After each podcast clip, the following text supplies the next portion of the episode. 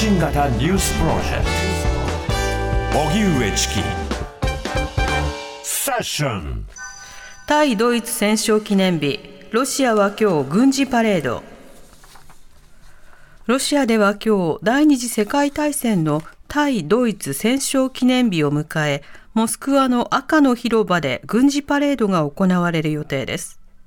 ベラルーシやカザフスタンなど6カ国の旧ソ連諸国の首脳の出席が発表されていて、ロシアとして孤立していないことをアピールする狙いがあるとみられます。一方、ウクライナのゼレンスキー大統領は声明で、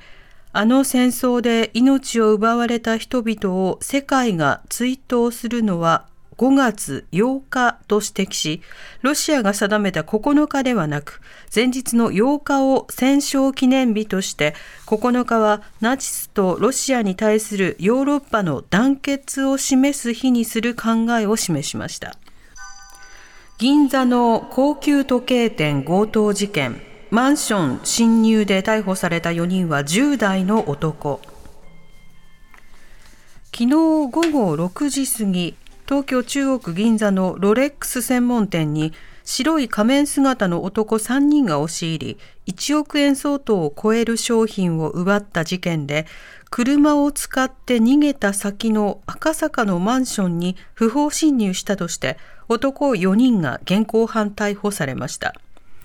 捜査関係者への取材によりますとこの4人は高校生を含む16歳から19歳の男でいずれも横浜市に住んでいるということで、3人は容疑を認めていますが、18歳の高校生は知りませんと容疑を否認しています。この強盗事件では、現場に5人がいたという目撃情報もあり、警視庁は残る1人とまだ見つかっていない被害品の行方を追っています。石川県珠洲市災害で出た廃棄物を受け入れ開始。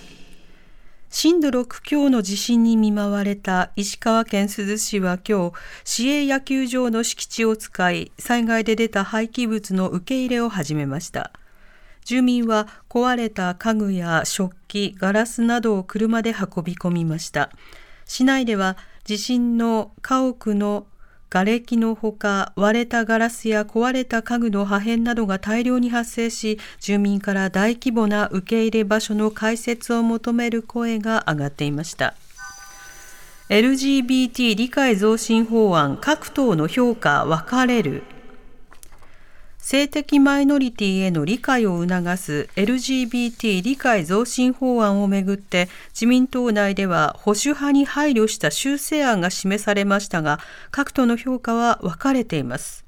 自民党内で昨日示された修正案では差別は許されないという文言は不当な差別はあってはならないに代わり性自認という言葉は性同一性に差し替えられました。これに対し連立を組む公明党の山口代表は一定の理解を示しました。一方国民民主党の玉木代表は骨抜きになっていないのかチェックする必要があると慎重な姿勢を示したほか立憲民主党の幹部は見せかけの法案だと批判。今月広島で行われる G7 サミットの前の成立は見通せない中松野官房長官は記者会見で法案は議員立法だとした上で審議スケジュールへのコメントは政府としては差し控えると述べました。入管法改正案が衆議院を通過。強制退去処分となった外国人の長期収容の問題の解消などを目的とした入管法改正案が先ほど与党や日本維新の会などの賛成で衆議院を通過しました。改正案をめぐっては、おととし入管施設でウィシュマ・サンダマリさんが亡くなったことを受けて廃案になりましたが、今回の改正案も大枠は維持されていて、遺族や支援者などから反発の声が上がっています。一方、立憲民主党、共産党、令和新選組の3党と参院会派沖縄の風は、本来保護されるべき難民などが保護されていない現状を早急に改善するとして入管法改正案の対案を共同提出しました。難民認定を行うための第三者機関の新設のほか、入管へ収容する際の司法審査の導入などが盛り込まれています。おしまいに株価と為替の動きです。今日の東京株式市場日経平均株価は昨日に比べ292円ほど高い29,242円82銭で取引を終えました。一方、東京外国為替市場円相場午後4時現在、1ドル134円79銭から82銭で取引されています。TBS ラディオ発信型ニュースプロジェクト。セッションパンサー向かいのフラット。木曜日のパートナーを担当する横澤夏子ですバタバタする朝をワクワクする朝に変えられるように頑張りま